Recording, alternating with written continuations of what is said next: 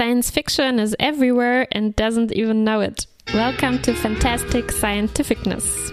My name is Kuba. My name is Marta. Masters of science fiction.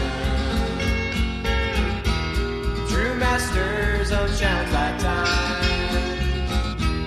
Not. Hello, welcome to a very special episode of our podcast.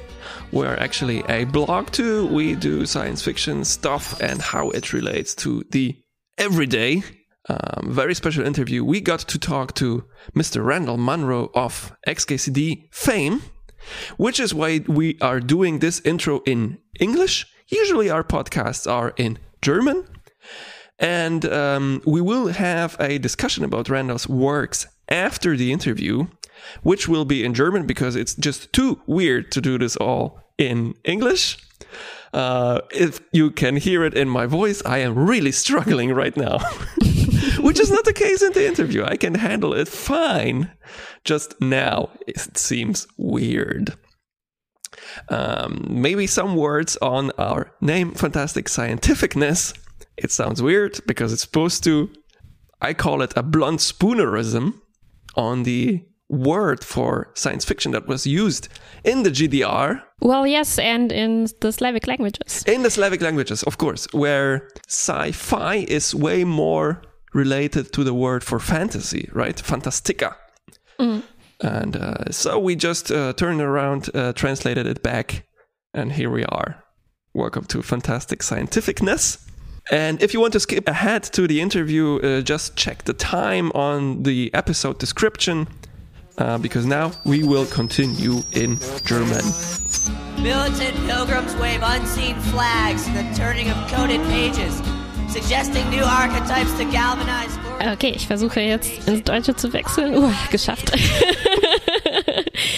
Und ich begrüße nochmal alle unsere deutschsprachigen Hörerinnen und Hörer. Science Fiction ist überall und weiß es nicht mal. Herzlich willkommen zu Fantastische Wissenschaftlichkeit. Ach, wieder auf sicherem Boden. Einigermaßen sicherer als vorher.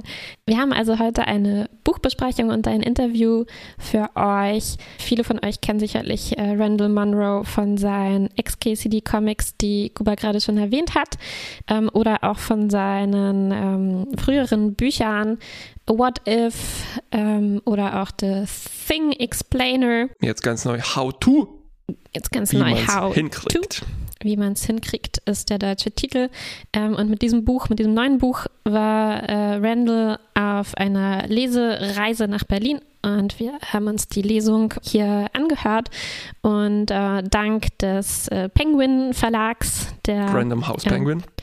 genau, der dieses Buch äh, hier in Deutschland für uns rausbringt, ähm, durften wir oder durfte Kuba, ich hatte leider keine Zeit, ähm, auch die, die, ein, ein, ein Interview führen, das wir euch gleich im Anschluss äh, äh, abspielen Abspielen. werden. ähm, zuvor vielleicht noch ein paar Worte über das Buch, damit ihr versteht, worüber die da reden. Ähm, die beiden. da.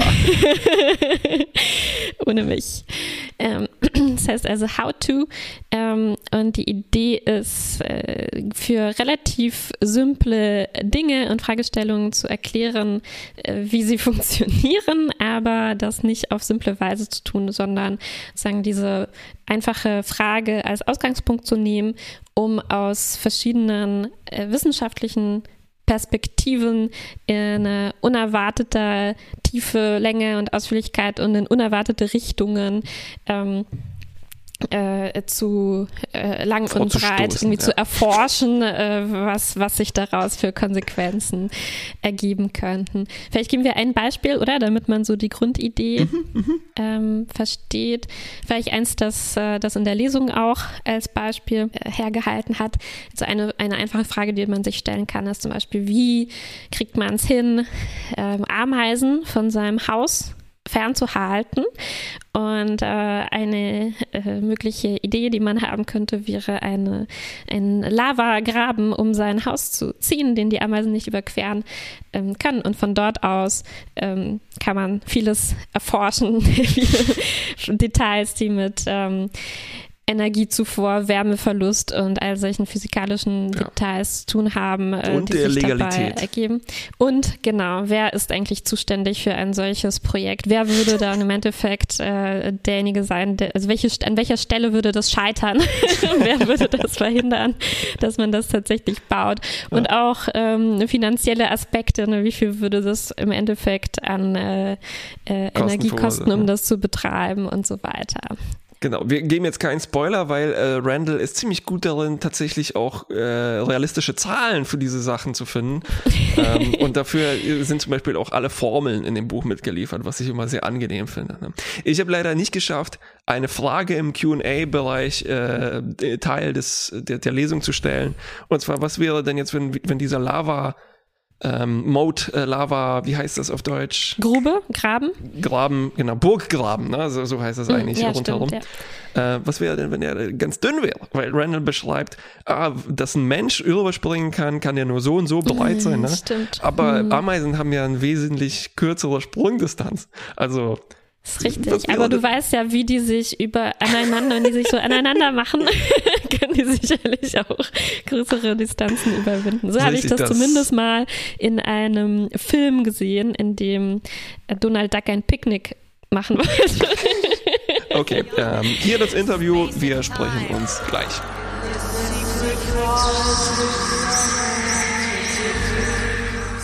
Hey, I'm here with Randall Munro of XKCD fame and recently of book fame.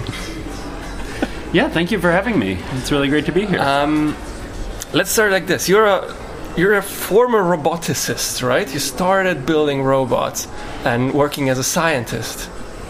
yeah, I worked on robots at a NASA research center, um, and uh, uh, where I did robot navigation Yes. and a few, and I did a few other projects there. Uh, But at the same time, I was drawing comics and putting them online. Yeah. And and uh, after a while, I was working on these contracts, and when one of the contracts ran out, um, I found that people were wanting to order like T-shirts of my course, yeah. of my comics and prints and posters, and started selling those and making a living at it. Um, so, are you afraid that at some point your job is going to be taken by, by a robot? Um, I just think that would be really cool. uh, you know, I think um, I don't know. I love I love uh, reading comics and the weird stuff people do with um, with humor and and I feel like if a computer can do that reliably, then then that's really exciting. That- yeah. Um, but there, it, it seems it seems like a particularly difficult thing to to automate. Right. I, I honestly would worry more about like the ecosystems of of information. Yes. You know the like when when I was um, uh, grew up, I read comics in the newspapers, and it was really difficult to get published in the newspapers. Yeah. Um, and that was uh, part of why you know I, I I didn't think I wanted to do comics at first. Yeah. Um, was just because I'm like, well, I don't know how to. I won't be able to impress the people at the papers to show them that I can draw as well. You know that, the, and and it was. Um, It's a very opaque business. yeah, and and and you know some of the greatest cartoonists of my generation would like shop their comics around for years before they could get them published. Um, but then, and the internet really opened up all these new ways of reaching people. Yeah. But then, and so I feel like I got in. I was very lucky, you know, sort of at the right place and the right time Yeah. um, to to do comics and just have them get discovered organically. You know, like have to Yeah. have them go get passed around from hand to hand and and and reach a much bigger audience, sort of much more easily and and, in a way that wasn't possible with newspapers. Yeah. Uh, because with if you do something in the newspapers, you had to sort of reach the entire newspaper audience. You had to do something that would be appeal to as broad a group as possible. Very but true, then- yeah.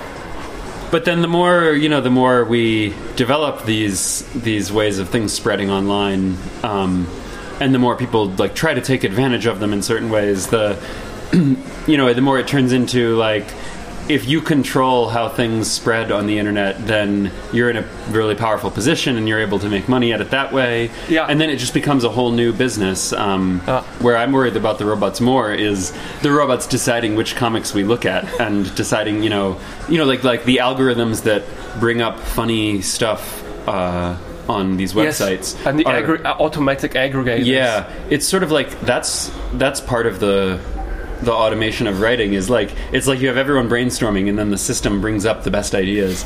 Um, that's true. Yeah. and so that is in a way automating that. Um, and I don't know. It's it's an interesting future. Let's hope so. Um, so you have been doing this for like 15 years. You're at Comic Strip Close to that, yes. 2200 something. yeah, somewhere around there. I don't. I don't always know what the current number is. Uh, How, how much uh, how much do you spend your days like? Oh, could this be XKCD material? Could this be something? Yeah, I think that's how anyone who writes Yeah. uh, for a living, uh, or especially does humor, you know, you're always paying attention to stuff like that and trying to find what would work as a joke. Um, but then sometimes there would be jokes I would make a lot, and then if I put them in a comic, then I can't make those jokes anymore because it sounds like now, even though it's always been a joke that I would make. Now suddenly I'm referencing my own comic, and that doesn't isn't cool. Yeah. And so my friends would be like, "Are you quoting your own comic?" Like, no, this is a thing I've said before. I Yes. said it before it was in my comic. I never like Yeah. doing stand up because then you're repeating yourself, right? Yeah, yeah, it's really strange. Um, So, uh, but um, has it because it is of a very particular format? The content is. Well, how would you best describe it? It's about technology first, but not really. It's more about life and thinking and uh, love. I think you, somewhere you say. yeah, I don't know. Um, it uh, it's sort of like all of the things that are on my mind Yeah. at any given time, and and one of the really nice things about doing comics has been discovering that like.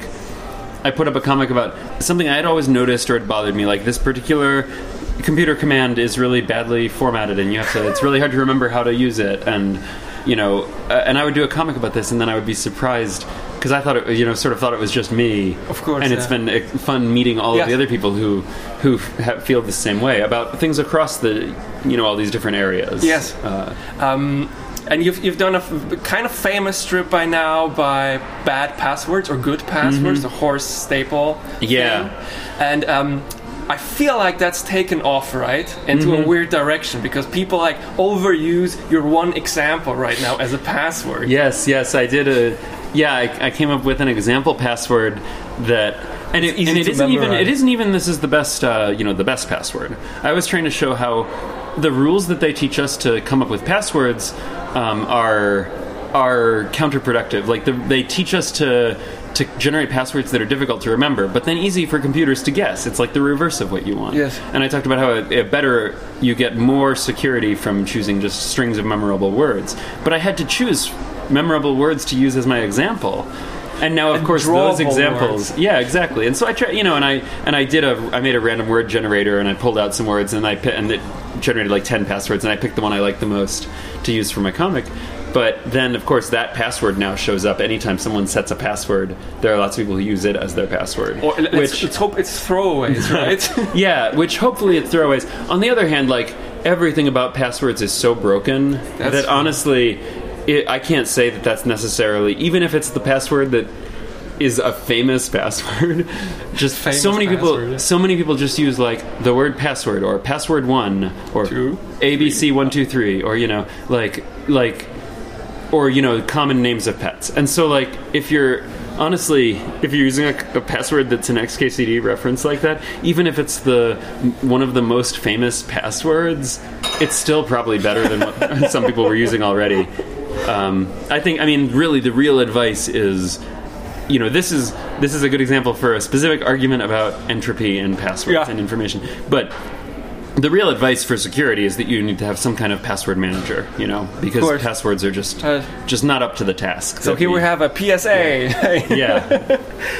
was this what was the biggest like influence on people or pop culture that you had Oh, I don't know. Um, the, the asteroid an asteroid has been named after oh, that's you. so cool. I'm.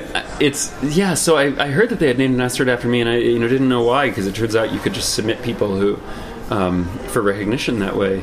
But um, but I always like to see people say it's very impressive, but it's true. But also they've they've been discovering asteroids so fast.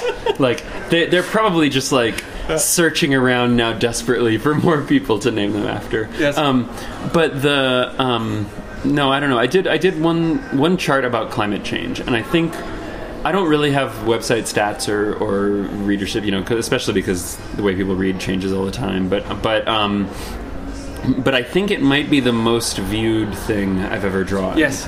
and that chart. Um, it was a chart showing how temperature changed over time. The very long Yeah, chart, and it was, and you scrolled Yes. way down, and that chart, it, you know, I, I put it up, and I was so glad because I think I spent like tw- two years on that.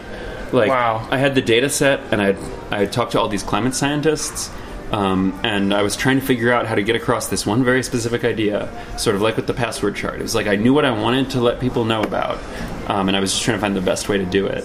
Wow. And, and then I was wanted to, I was worried because you know it's uh, such a contentious subject that I wanted to make sure everything I said you know I could stand behind and do fact checking and stuff. Yeah. Um, and so I but I really feel like I'm sort of glad I put in that much effort because uh, because of how much it spread all over. Yes. You know? Um, I love your radiation chart too. Oh yeah, that was fun. that one and that one wasn't even. I didn't put that up as a comic. Um, in fact, it isn't even. It's hosted on my website, but Yeah. it doesn't even say you know. Uh, but I it, I made it public domain so people could post Yes. it wherever they wanted.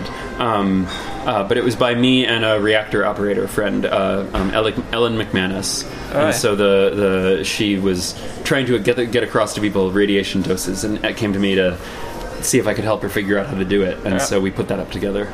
Yeah, it's a v- very neat uh, chart for our listeners that um, compares how much radiation surrounds you, how much is con- considered dangerous, um, and it puts it into a weirdly accessible logarithmic um, perspective Yeah. because this stuff is weird, man. Yeah, yeah, it's really hard to compare things on different scales. Oftentimes, when scientists are trying to show show how the different the scales of things are, they use logarithmic a logarithmic scale. Like if they want to show, you know, this thing took a really long time and this thing took a short time. They'll put them together, but it's like you can't even see the one that takes a short time. So they use a log scale to to to make them both similar sizes. But um, it doesn't help necessarily the point that but sometimes the point you want to make is how different they really are, and so I like trying to find creative ways around that Yeah. um, to show. You, you, uh, speaking of creative ways and scale, you've done some things that totally transcend uh, the comic, the humble web comic strip format. Like you've done this sort of like an exploratory computer game with, I think it was a hoverboard, right? You did Time, which was like a very slowly moving, so to speak, uh, comic strip, um, changing over time. And uh, people built things to discover more stuff about it, right? Yeah, yeah, th- those were a lot of fun. Um, yeah, time was since it was a single panel updating. I, th- I was thinking about it like if you do a daily comic, it's sort of like a very slow movie. You know, movies are usually 24 frames per second. Some of them are 48, or the high frame rate ones are 72 frames per Lee second. has done it again. Yeah, Ang Lee does the the super high frame rate switch, uh, and then a daily newspaper strip though it's just sort of like a movie that's like one frame per week or five frames per week. And I thought it was fun that no one, you know, I, that I could find had done something that was like right in between those, one Yes. frame per hour, you know. Uh, or one frame per 30 minutes and, and I wanted to try that and so I had and it was fun and and and and I, I like when you know other people will make tools to to try to extract and view all of it in a different interface. But for, for me like the interface was sort of part of the fun. I wanted it to be like a thing that it was updating but there was no way to browse or go back or come there. You had to just like go and watch and see what would happen every hour. And then and then um, if you missed something you had to find out someone else who was watching and get them to collect it you know and show you what they saw. Um, and and I thought that was a fun way to do things, and I really enjoyed the community that sprang up around it. Do you do it all yourself? Like because uh, web comics and indie comics is very much like still DIY. It's accessible. People can do it by themselves. Um, with bigger projects like that, I, I- I guess that you um, speak to scientists and consult people, but still the you know the drawing, the programming. Do you do that yourself? Do you enjoy it? Yeah, um, some of it I don't. Uh, um, a lot of the software, uh, you know, I do soft. I do like programming software stuff, but more more you know in a hobbyist way. Uh, not usually something that's going to be facing the you know public facing or whatever. And so I have you know a business partner who does some of the like in the system administration and the. Um, but then uh, there's a, a JavaScript developer. Um, uh, Chroma Code, uh, Max Goodman, who's who uh, uh, uh, Goodhart now, who's um, he he's partnered with us to do some of our April first uh, uh, interactive comics, and he did the the interactive component for the hoverboard game, and he's just incredible. He's uh, he's and he's really good at. at I'll give him like my really weird constraints, and he figures out a way to make it work in JavaScript. Uh, and so working with him is a lot of fun. Um, yeah, and I interview and I and I talk to people sometimes. Uh, uh, experts when when there's something where I feel a real responsibility to try to get it right, you know, where it's and and it's something that's like I don't know about this, and it's also something where people might be taking what I say seriously as like like especially anything to do with like giving people health advice um, or safety stuff. I always want to be very careful, you know, not to because it's fun to speculate about like if the moon hit the Earth, here's what would happen or whatever. But when it's something where it's like people are making decisions about safety, you Yes. know, I don't, uh, you know, I don't want. I, I like like lightning is really cool, and I like writing about it. But Yeah. I always like to make sure I, you know, refer back to, you know, here is the here are real lightning safety guidelines. You know, Yes. here from weather, you know, the weather experts at the government, you know, and the, and they are the people you should consult if you're trying to figure out what to do to be Yes. safe. Um, And it, it- it's hard But- to throw a baseball at light speed, but it's not that hard to put a toaster in your refrigerator. Exactly. Um, and so the the one thing that so I reach out to experts now and then, um, but with my new book, uh, How to, I've actually reached like that was something that I got to do a little bit more. Is I would contact experts in something to ask them like not just you know hey did i get this right but like how would you handle this with your expertise? You know do you see any problems? Like what would go wrong? What would happen if i tried this and then get them to answer? And that turned out to be some of my favorite parts of the book. Um, you know i reached out to a bunch of people. Uh, uh, i talked to an astrophysicist an expert in the ethics on, of robots um, a polling organization a, a, and a public opinion research organization for how to win elections. Um, but i also talk and i uh, also talked to the tennis star Serena Williams. But then, um, and I think my single favorite chapter was where I interviewed um, Colonel Chris Hadfield, the commander of the International Space Station. Oh wow! Who uh, he was also. Um, he did. He he was famous uh, on the internet a while back because he did a cover of a David Bowie song Guitar in space Man. with the guitar. All right, yeah. Yes, and he's but he's also um, uh, in addition to being a very accomplished and famous astronaut, he's also a test pilot who's flown over a hundred different aircraft for the military, uh, and so I got to interview him on how to make an emergency landing. And I got to ask him if you were in an aircraft that was like this, how would you land? What Mm-hmm. about like this? And I got to work through all of my different um, um, scenarios with him, Yes. And and it was really um, it it ended up it was sort of a big surprise for me because I was expecting him to just say these are all ridiculous questions and hang up on me, you know. And so I was like, well, I'll see how many uh, questions I can ask him before he hangs up the phone.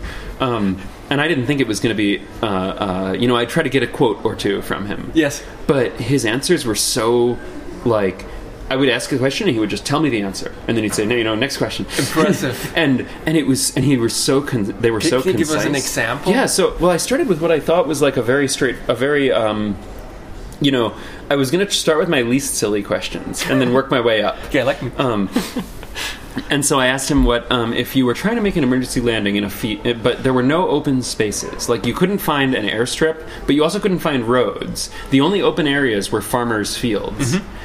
Which crops would you steer toward? you know, I said, do you want to go for something that's like bushy, like corn, or that provides you a lot of cushioning and padding and drag to slow you down? Um, sort of like the hooks that they use on aircraft carriers, the Yes. wires. You know, or do you want something that's just low to the ground and smooth and flat, like some kind of strawberries or something that grows low to the ground? Um, and and he just right away says, "Well, that's not a ridiculous question at all. I fly small planes, and you think about that stuff all the time. When you're driving into the airfield, you look around and you think, if I had to come down there, could I? What about over there? Uh, do they have do they have the bales of hay in their fields? Because if they do, that'll make it more dangerous to land. Um, how high are their beans right now? Has it rained recently? Because you can't land in a field that's covered in mud. Yeah. And then he started listing crops and what times of year you could land in them. And I just remember him telling me that corn is okay to land it up until about the middle of June. and so sort of like his private almanac, right? yeah, and so I get I kept on asking him the weirder and weirder questions, and but a lot of the time he would say like. I would ask the most ridiculous thing, like, could you land on top of a moving train? You know, could you like match speed with a train and just set your plane down onto the surface if it's a fast train and a slow plane? Uh, and he just said, "Oh yeah, people have done that." Um, Oh, wow. And, and he said they'll do it with trucks too. You'll see it at air shows often. They'll have trucks drive down the field and the, they'll land the planes on the trucks by doing Sounds so that. dangerous. Yeah, and he Don't says try this at home. Well, he started telling me like if you do it though, here's what you have to watch out for. Right, you know, yeah. when you touch down on the train, it's going to want to bounce you when you touch down more than uh, a runway would, and so you've got to touch down and then stand on firmly, or you'll be jostled off of the train. And then he just, you know, next question, like, um, That's really and and often the answer would be like someone's done that, or occasionally he would say, yeah, I've done this. Here's what you, here are the problems you run into. Um, and then sometimes I would ask him things, and he would say, "Oh, you can't do that. You know, it wouldn't it wouldn't work." Um, I asked him about landing on a ski a ski jump, Aha, yes. and and he said, "Oh, I don't think you could do that." And I, I said, "Well, you know, but it's like a big curved Mm-hmm. slope, you know, and you could maybe come in up going up the slope and land that way." Yeah. Um, and he said, uh, uh, and he said, "No, um, the pro- well, the the big problem is um, first you've got the location of the stands, which are located opposite the jump.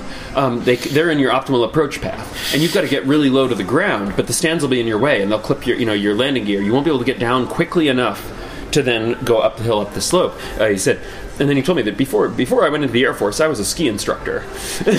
so and then he started, and then he started explaining the problems of timing your. You'd have to stall to hit the slope, but it curves kind of sharply Yes. from an airplane's point of view, and you'd have to time it exactly right. And he said he didn't think the timing would be precise Yes. enough. Um, and he said that you wouldn't get to do, you wouldn't get to try it twice. If you got the timing wrong the first time, that's Yes. it. You're not going to get to come around again and try again.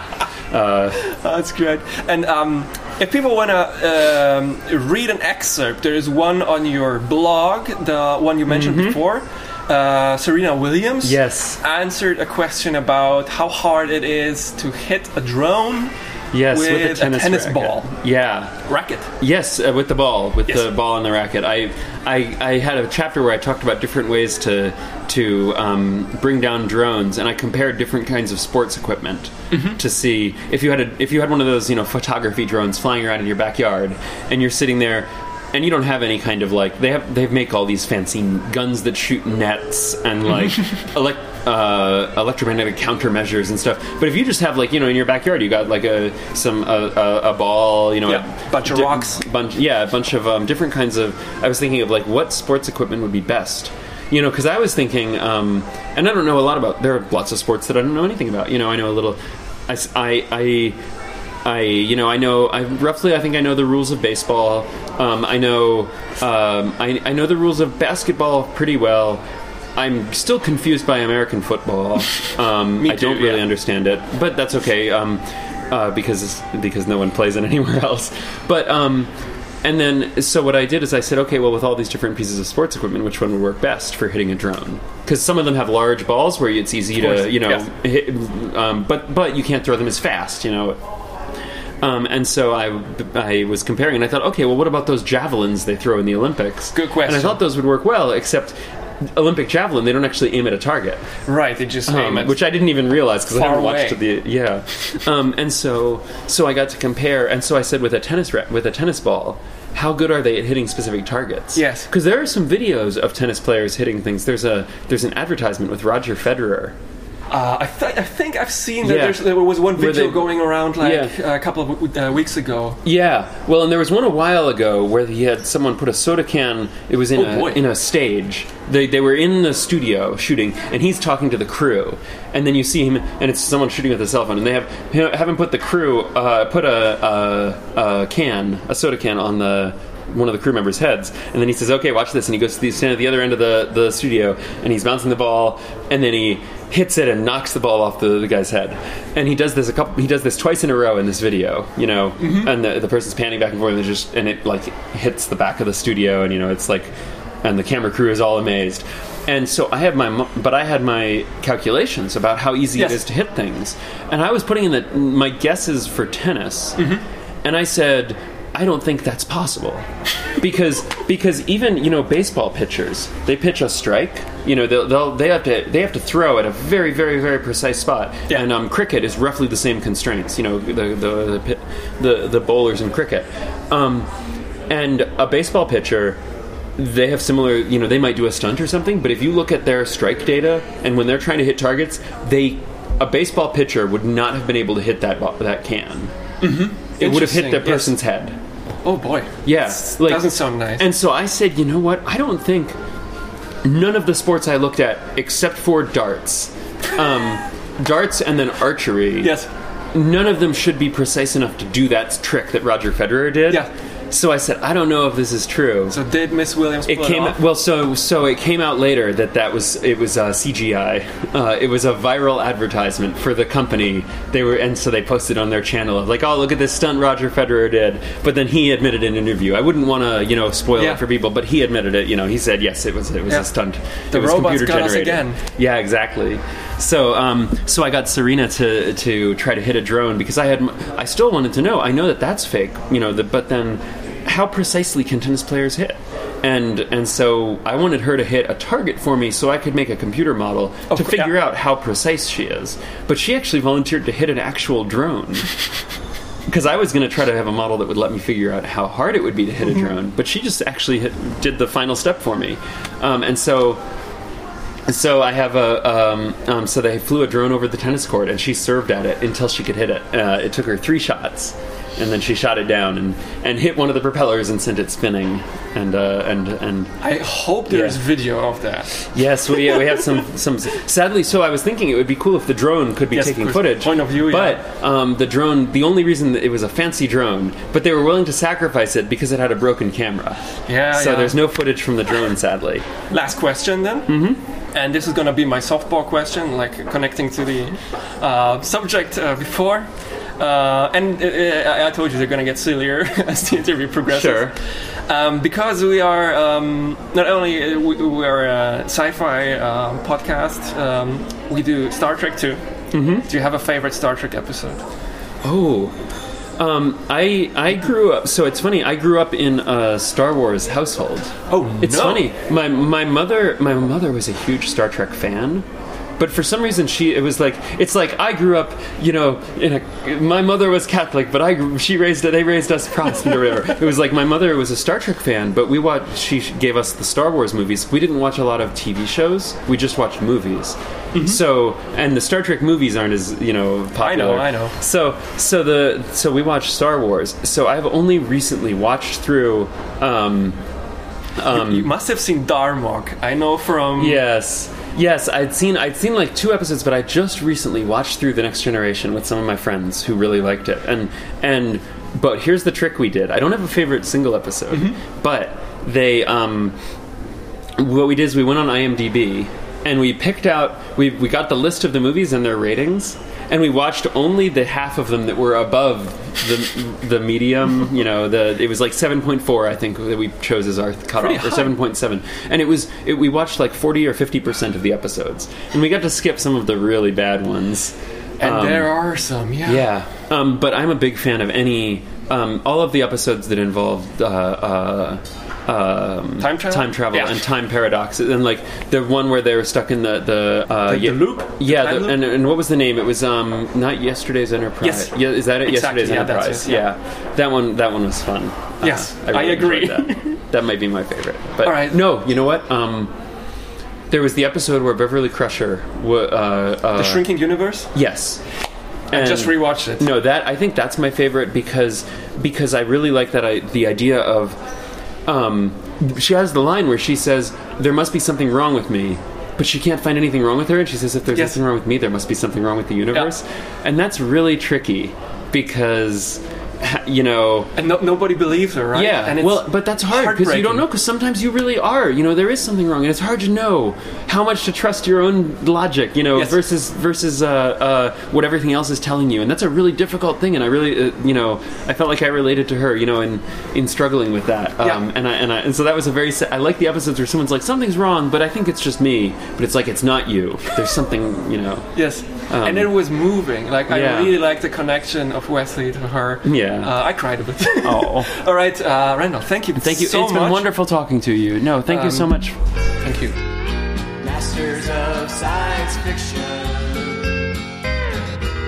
True Masters unchallenged by time. Und ähm, ist das denn jetzt Science Fiction, was wir gerade gehört haben?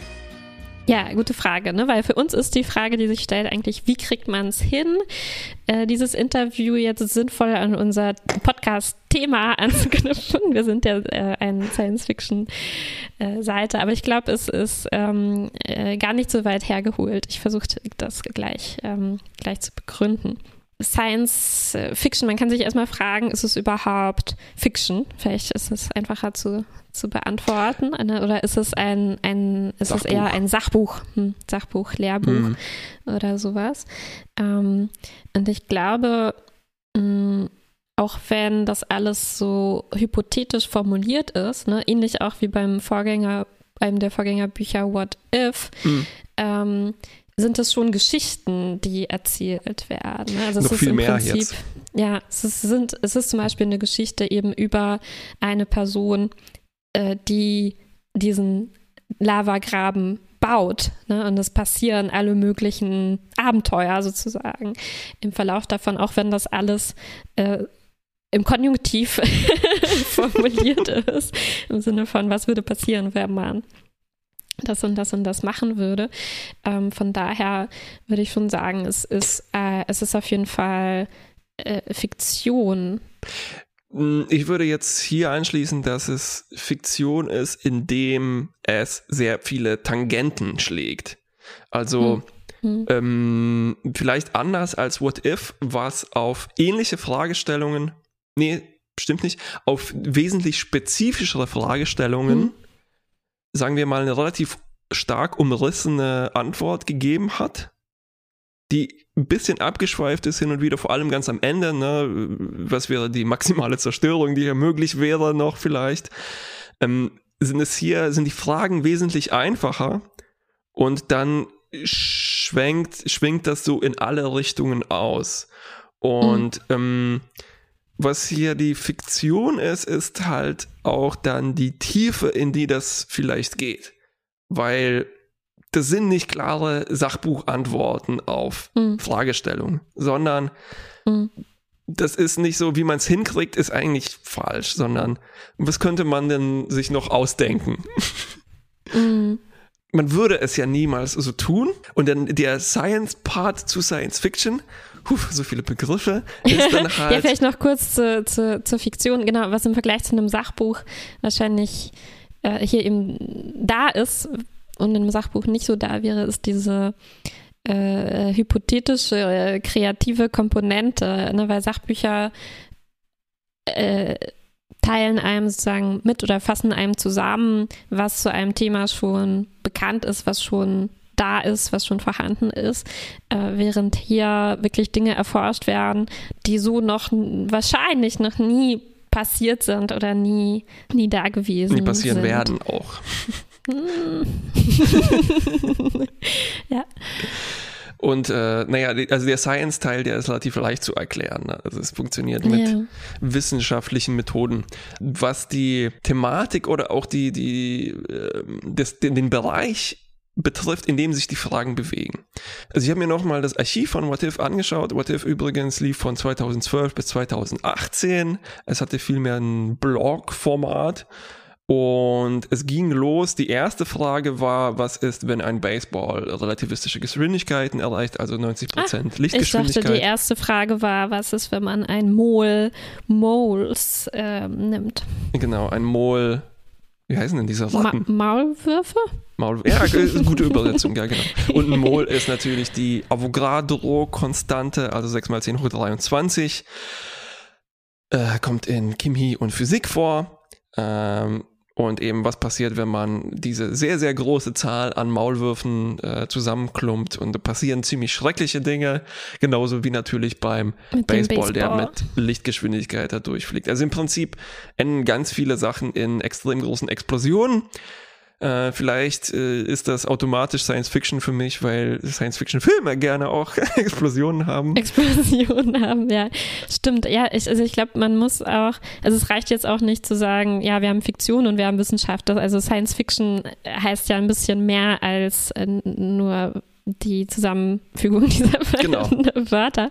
Ähm, Und die andere naive Interpretation wäre vielleicht, ja, es geht um Weltraumdinge und von denen gab es auch ganz viele bei What If. Zum Beispiel eben die allerletzte Frage, die bisher, also wahrscheinlich auch für immer beantwortet wurde, war, ähm, was wäre denn, wenn man eine Stange vom, von der Erde zum Mond macht? Also ein, äh, wie, wie, wie Feuerwehrleute äh, benutzen zum Runterrutschen. Und ähm, dieser, das, das es liegt jetzt nicht unbedingt in der Zukunft, wie Science Fiction vielleicht manchmal äh, könnte man auch so interpretieren. Mhm. Aber ähm, was wäre denn, wenn das doch überhaupt möglich wäre? Ne? Es ist natürlich mit äh, mhm. aktuellen mhm. Mitteln nicht möglich, sowas zu machen. Ähm, aber Und ist das anders bei dem How-to-Buch? Also sind das Dinge, die auch möglich wären, wenn jemand äh, die Mittel und so weiter dazu hätte? Ich würde sagen, es ist in den ersten Tagen, oder weil die Fragen auch so viele Tangenten haben oder besser so einen Tangentenbaum bilden, sind manche Äste halt plausibler und manche nicht. Mhm. Ähm, und aber um auf das Thematische zurückzukommen noch, ähm, also ne, ich habe gerade Weltraum angesprochen. Äh, einer meiner Lieblings-What-If-Folgen ist die, wo es darum geht, wie sich Flugzeuge eine Cessna war das, glaube ich, auf unterschiedlichen mhm. Planeten verhalten würde. Ja. Ne? Also der Mars hat ja auch eine ganz dünne Atmosphäre und wie weit würde es die da schaffen und so auf mhm. anderen kleinen Monden. Ähm, und das, das, Schöne ist dann halt, dass es in, mit sehr einfachen Mitteln, also im Comic oder Cartoon, mhm. ähm, diese wahrscheinlich sehr trockenen Formeln dann auf eine sehr einfühlsame mhm. Weise, mhm. fühlbare Weise äh, wiedergeben kann. Ne? Und jetzt thematisch äh, habe ich mir mal äh, aus dem Buch ein paar Sachen notiert. Ähm, aus How gab, to jetzt? Aus How to, genau, ja. Also zum Beispiel die erste Frage beantwortet, äh, wie man es hinkriegt, richtig hoch zu springen. Und es geht tatsächlich mit realistischen Sachen los. Also die Freiheit, die narrative Freiheit, die sich das Buch nimmt, ist hier zu sagen so, ja, okay, wir nehmen mal die allerweiteste Definition von Sprung, die es geben kann. Ne? Und Nämlich? als ähm, also, wir machen uns mal ein Kostüm wie ein Segelflugzeug. Ah ja, okay. und springen dann los.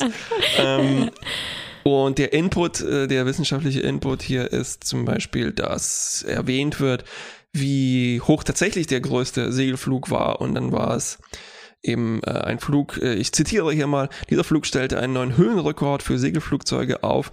Wie Fawcett und Enne Wolzon berichteten, hätten sie sich von der Stratosphärenwellen sogar noch höher tragen lassen können. Sie machten nur kehrt, weil der niedrige Luftdruck ihre Druckanzüge so sehr aufblähte, dass sie die Steuerung nicht mehr richtig bedienen konnten.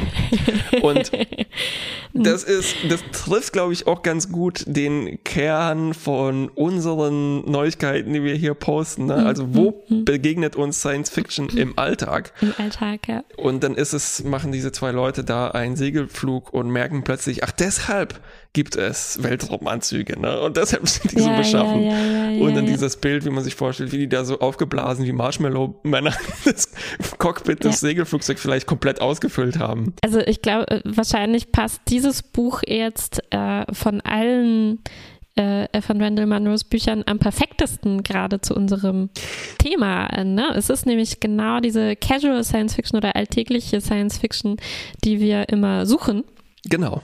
Und äh, wahrscheinlich ist das genau das. Also es ist sozusagen, ja, es spielt nicht in der Zukunft, es ist sozusagen Dinge, die man heute machen könnte oder wo man sich vorstellt, äh, äh, wie man sie heute angehen könnte, die dann äh, einen realistischen Anknüpfungspunkt haben, ne, mhm. ne, was ja eigentlich auch wichtiger Bestandteil von Science Fiction ähm, ist, so ein Ankerpunkt in der Realität und von mhm. da aus eben in alle möglichen Richtungen, hypothetische, unerwartete äh, Richtungen äh, erforschen, in die ja. das gehen könnte.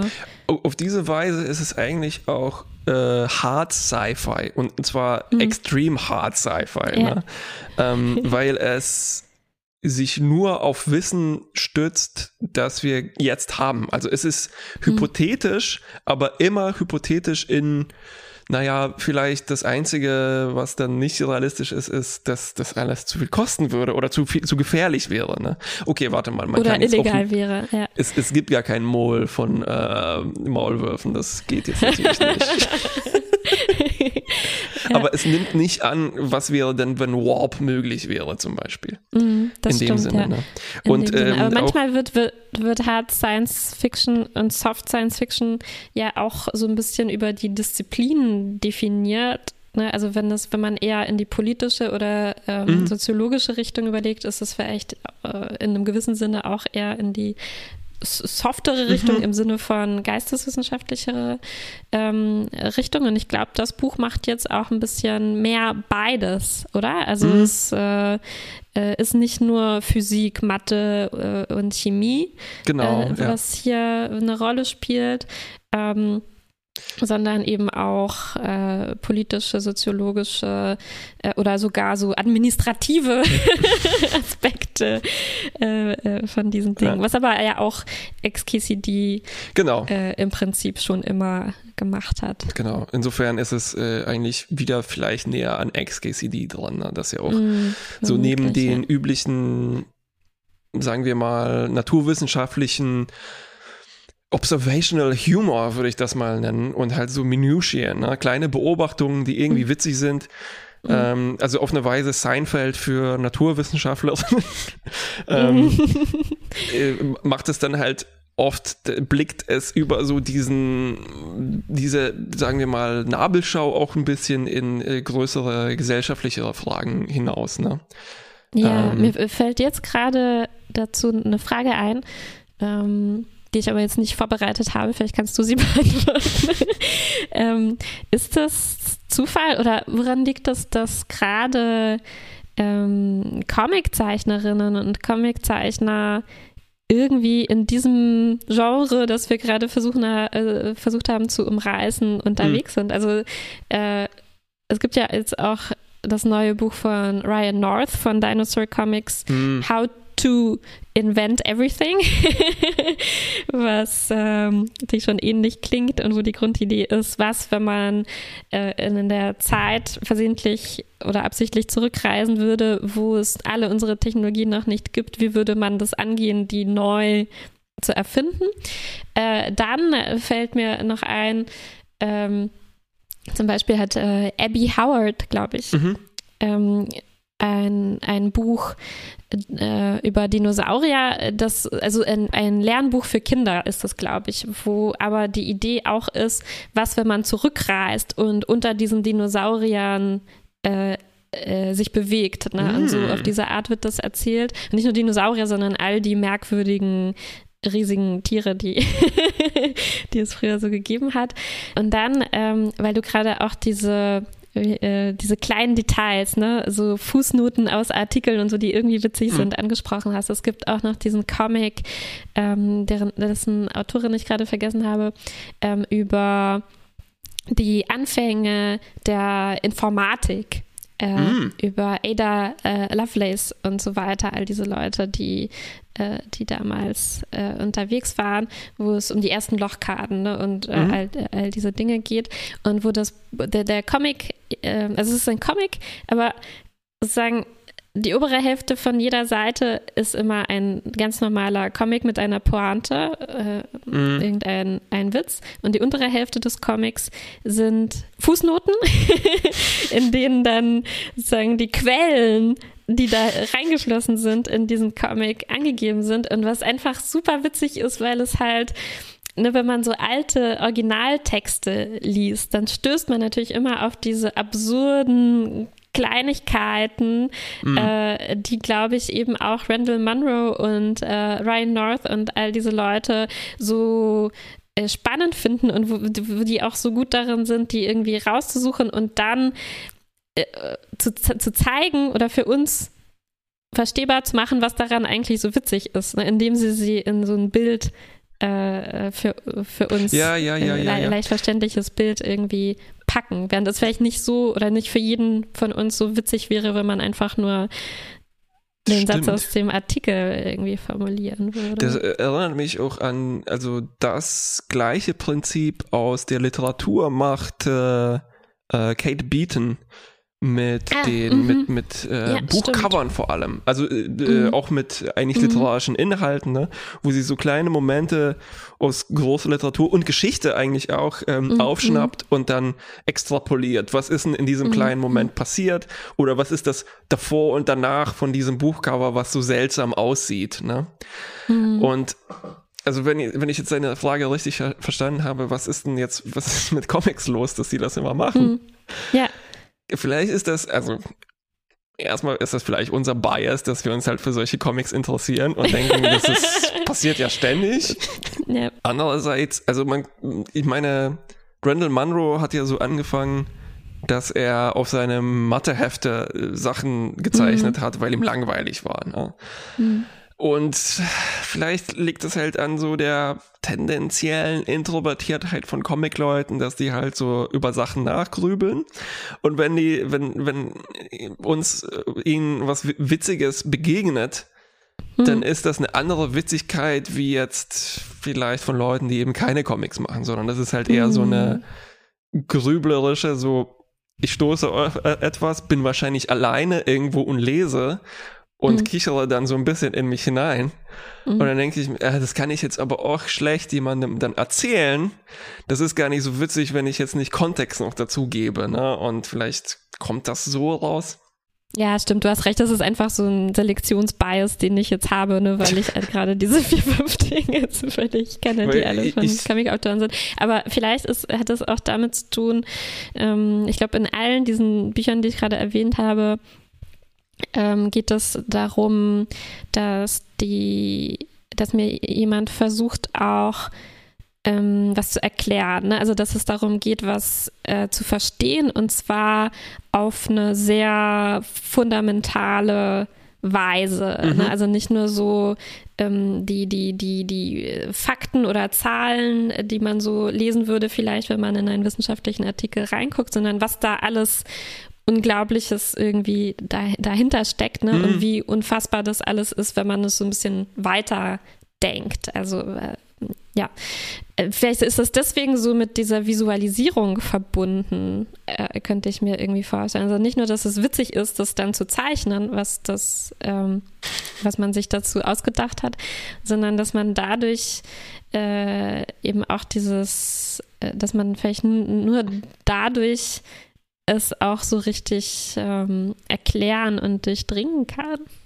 Ja, also Hypothese. Hypothese.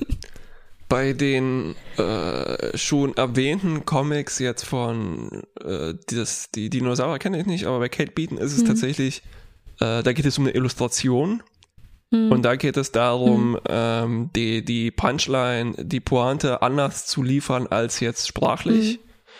Bei ähm, XKCD ist das, würde ich sagen, zweierlei. Oder XKCD und jetzt auch ähm, bei How to noch mehr. Ähm, also mm, Randall Munro macht sich halt zunutze, dass äh, Comics äh, auf einer komischen Zwischenwelt agieren, zwischen ähm, sagen wir, gezeichneten, figürlichem, was wir als Abbild der Realität verstehen, was so halt na, das im, im, im äußersten Fall Fotografie wäre oder halt äh, Holofotografie oder sowas. Und im einfachsten Fall halt äh, Strichmännchen, ne, die trotzdem für Figuren stehen, die wir nachvollziehen können. Strich äh, Fräulein auch natürlich nicht ausgeschlossen. Ähm, und gleichzeitig äh, existieren die sozusagen im gleichen Universum, in dem auch Diagramme sich bewegen. Ne? Also äh, Strichmenschen bestehen aus der gleichen Materie wie Diagramme. Und es eignet sich ganz hervorragend dafür, das alles noch mit Diagrammen äh, zu verbinden. Ne? Und ähm, ich habe mich mal damit beschäftigt, äh, dass äh, bereits also fast jedes Bild, vor allem technische Bilder wie die Fotografie, eine diagrammatische Qualität besitzen, indem du zum Beispiel eine technische Fotografie anstellst, anstellst, machst. Das war der Ähm, Fachbegriff äh, genau, richtig, ja, der ja. Fotografielehre. ähm, bekommst du etwas, was einen Maßstab hat und an dem du Sachen abmessen kannst, obwohl du nur die Fotografie hast und nicht das echte Ding, ne, unter bestimmten ja, klar. Regeln. Und so das Ganze setzt sich vor tatsächlich dann auch in Zeichnungen. Ne? Also wenn ich hier das Buch durchblättere und es geht allein darum, um Größenverhältnisse sichtbar zu machen. Ne? Also ob auf dem Bild jetzt drei oder vier Leute oder zwölf sind, sagt irgendetwas. Und es macht Zahlen auch auf der einfachsten Ebene nochmal fühlbarer. Ja, ja, ja, ja, ja, ja. Und ähm, also die absurdeste Form davon ist vielleicht, sind äh, Randall Munros ähm, riesige Diagramme zu Strahlungsbelastung und zu Geld, die er für XKCD gemacht hat. Also wer das äh, nicht gesehen hat, äh, unbedingt mal nachschauen. Wir werden es auch verlinken in den Show Notes. Ähm, Da geht es im Prinzip darum, logarithmische Zusammenhänge was wir ja auch im Interview besprochen haben, fällt mir gerade auf, äh, darzustellen. Und zwar, ähm, es ist trotzdem, man muss ein bis- bisschen Gedankensprünge machen, aber es ist viel leichter, das zu machen in einem Comic, was mir die Dinge irgendwie vor Augen hält, als jetzt einfach eine logarithmische Skala in einem Diagramm abzulesen. Und da äh, finde ich, das bewegt sich auf einer ziemlich interessanten äh, Ebene, wo das, wo, wo eben die, die, die Kraft des Comics auch genutzt wird. Ne? Auch das, was er Jetzt, erwähnt jetzt, hat. jetzt verstehe ich, was du meintest mit dieser Skala, Danke. über die du da mit Randall Genau, und seine Lieblings, äh, sein Lieblingscomic aus XKCD ist ja das äh, unheimlich lange Klima-Diagramm. Äh, Klimadiagramm Diagramm. wollte ich gerade sagen. Und auch da ne, ist es sehr viel eindrücklicher. Und was ich vorher meinte mit, man, man versteht es irgendwie erst. Ne? Also es ist so eine andere Art von Begreifen, wenn man wirklich sieht, okay, äh, ich scrolle mich jetzt durch die Millionen von Jahren, in denen die Temperatur so und so und so ausgesehen hat. Ne? Und dann sieht man wirklich im allerletzten äh, äh, Moment, ne, Genau, wie, ja. sich, äh, wie sich diese Änderungen da äh, einfügen. Das ist schon was anderes, als wenn man halt sich ja die Zahlen dazu anguckt oder wenn man gesagt bekommt, ja, aber dieser Bereich von dem Diagramm repräsentiert jetzt Millionenmal mehr Zeit als, als Genau. dieser äh, letzte Bereich. Ja, Hm, ja fand ich auch interessant, was du gesagt hast über die, dass die, die, die, die, die Figuren sich in demselben, ja, in derselben Dimension, in, in, Ja. wie die Diagramme bewegen. Ja, im einfachsten Fall halt wahrscheinlich, wenn die da manchmal dran hochklettern und so, ne, äh, ähm, und, ähm, und sowas. Ja. Ach, jetzt verstehe ich. Danke für, für die für mehr als ausführliche Beantwortung meiner, meiner spontanen Ich weiß gar nicht mehr, was es für eine Frage, aufgekommenen war. Ja. warum machen das Comiczeichner, Richtig, diese ja. Art von Sci-Fi? Die Antwort ist, weil sie können.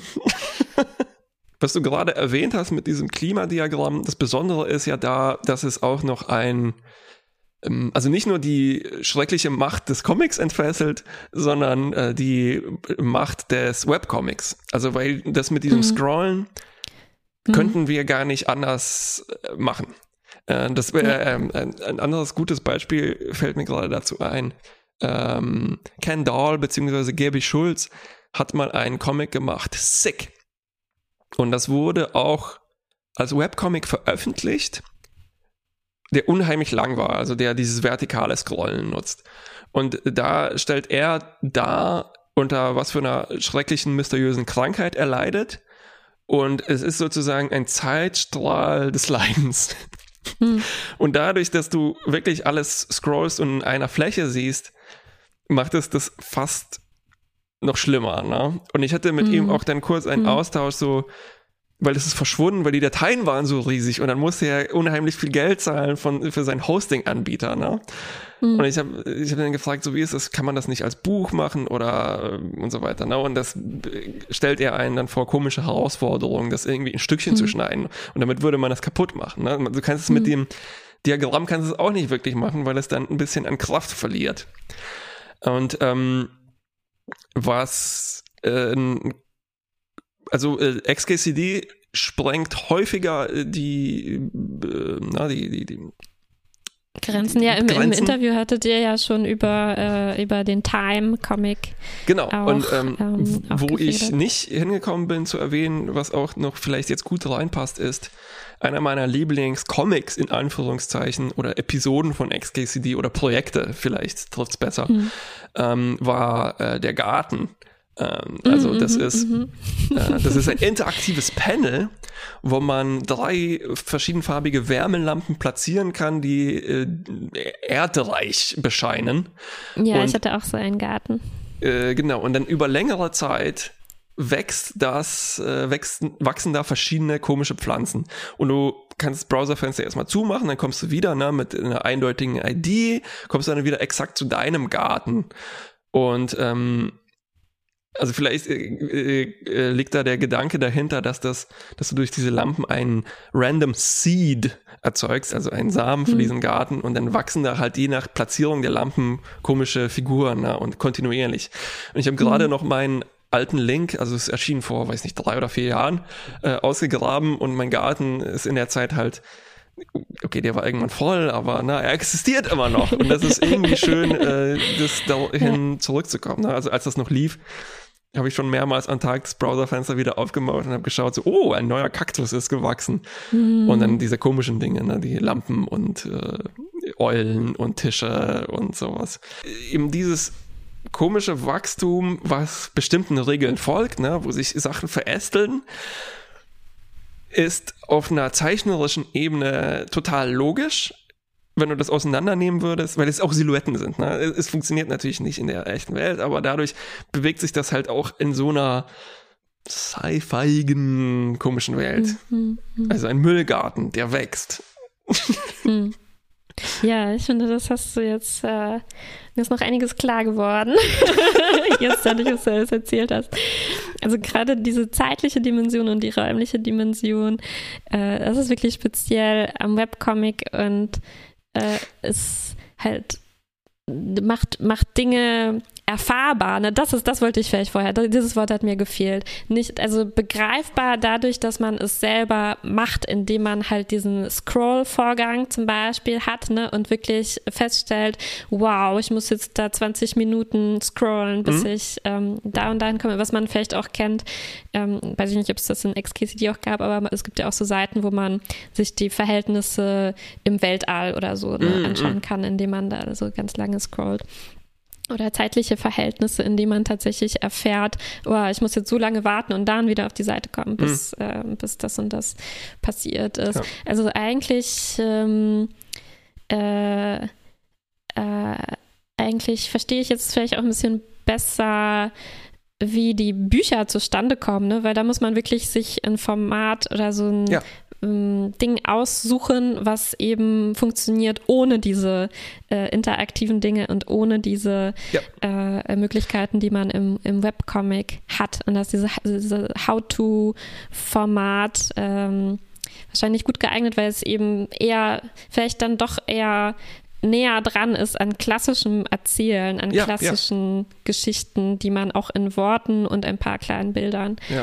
äh, Also ganz gut eine darstellen kann. Frage, zu der ich aus Zeitgründen auch nicht gekommen war, war, ob er denn im Buch so etwas vermisst, also in dem Medium, ne? weil man da halt nicht eben Ja, alle ja. Freiheiten hat, aber es ist halt ein anderes Medium. Übrigens, Scott McCloud wäre wahrscheinlich stolz jetzt darauf, äh, oder ist stolz darauf, er lebt ja noch. ähm, er hat äh, damals in den 90ern prognostiziert, dass durch das Internet und so der Infinite Canvas, das war seine große Idee. Also, dass Comics sich also nicht beschränkt sind auf äh, drei Zeilen, je zwei Spalten Panels, sondern halt in alle Richtungen wachsen können. Ne? Und das ist aus vielen verschiedenen Gründen einfach keine besonders gute Idee. Ähm, nur halt jetzt in so besonderen Ausnahmefällen, die, wo, wo, wo, es, wo, wo das Medium die Message ist, um es mal ähm, mit Marshall McLuhan zu sagen. Ja, ja, stimmt. Und eine zusätzliche Komponente, die man halt noch hat durch Web, ist, dass das so diese äh, massiven Multiplayer-Sachen fast schon werden können, ne? dass man wirklich, äh, wenn man so viele äh, Leserinnen und Leser hat, äh, äh, wie Randall das hat, kann man die halt auch alle motivieren, da mitzumachen Genau. und dann diese unglaublichen Dinge daraus werden lassen, Ja. wie wir das schon manchmal gesehen haben, auch bei diesem ähm, Emoji Bracket, Emoji, äh, genau, äh, äh, ja. welches Äh, gewinnt am Ende. genau, wo man dann wirklich unglaublich viele Wettkampfrunden sozusagen tatsächlich machen kann. Und dann am Ende kommt das raus. Oder ich möchte noch einen meiner Lieblingscomics erwähnen, wenn ich darf. Ähm, äh, oder diese, dieses eine Projekt, was er hatte zum Thema äh, Farbwörter, ne, weil mir ja äh, ähm, Sprache ein bisschen auch am Herzen liegt, ja. ähm, wo es diese Klischees übrigens, gibt. Das stand auch ganz dick und fett auf meiner Fragenliste. Ja. Das ist, das, ist, etwas, wozu, da komme ich immer wieder hin zu diesem verfluchten Farb, äh, Farbumfrage, ja. Genau, genau, wo es so Klischees gibt wie Frauen verwenden viel mehr verschiedene Abstufungen und so als Männer und wo dann tatsächlich tausende Leute irgendwie mitgemacht haben und äh, sich gezeigt hat, äh, nee, es gibt wirklich kaum Unterschiede, äh, bis auf vielleicht die Häufigkeit, mit der Leute bei so einer Umfrage äh, Penis oder so eintragen als Antwort. ja. Mm, ja. Ähm, genau, und das, wenn man sich überlegt, in welchem Medium das jetzt spielt, so etwas, ne? Weil es hat ja auch, mhm. es, es, schwappt dann über in, auch in Kunst und äh, es ist trotzdem eine Umfrage mit relativ mit einer soliden Methodik, ne? Also er geht mhm. ja Und es ist ein, ein, es ist ein Spiel. genau, auch. Gamification sogar und so. Ne? Mhm. Ähm, ja, also wo, wo das auch nicht so doof ist zu sagen, so ja, ich verstehe schon, es gibt Farbenblindheit und Monitore sind mm, nicht kalibriert mm. und sowas. Und wie kann man mm, das noch herausrechnen? Und so, ja, äh, sehr interessant. Äh, okay. Das wäre jetzt in dem schwarz-weißen Buch ganz schlecht gewesen. Dieses Buch enthält eine Farbtafel in der Mitte. Okay. Ähm, ja, ich glaube, das sind gute Schlussworte, oder? Gute Schlussworte. Äh, und äh, natürlich äh, wollen wir eine Empfehlung aussprechen. Oh ja. Äh, das ist ein, ein gutes Buch. Ist ein gutes Buch und äh, trotzdem einfach weiter XKCD lesen. Ist, äh, ist trotzdem sehr interessant. Ja. Und nochmal danke für Penguin House. Nein, Random Books. dass das möglich war. Vielen Dank. Ähm, und danke an Randall, äh, dass er uns, äh, dass er an unserem Interview teilgenommen hat. Richtig. Äh, und äh, danke an alle, die jetzt äh, nach 17 Monaten Pause wieder eingeschaltet haben bei Fantastisch. No, so viele waren es nicht, oder? Aber macht euch auf was gefasst. Wir haben mehrere Folgen jetzt noch in der Röhre. Bis, Bis zum nächsten Mal. Of our humankind.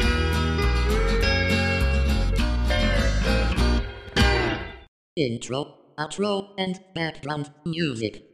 Masters of Science Fiction by Lazy Magnet. Licensed under Creative Commons by NCSA 3.0 via freemusicarchive.org. This podcast uses the same license www.fantasticwissenschaftlichkeit.de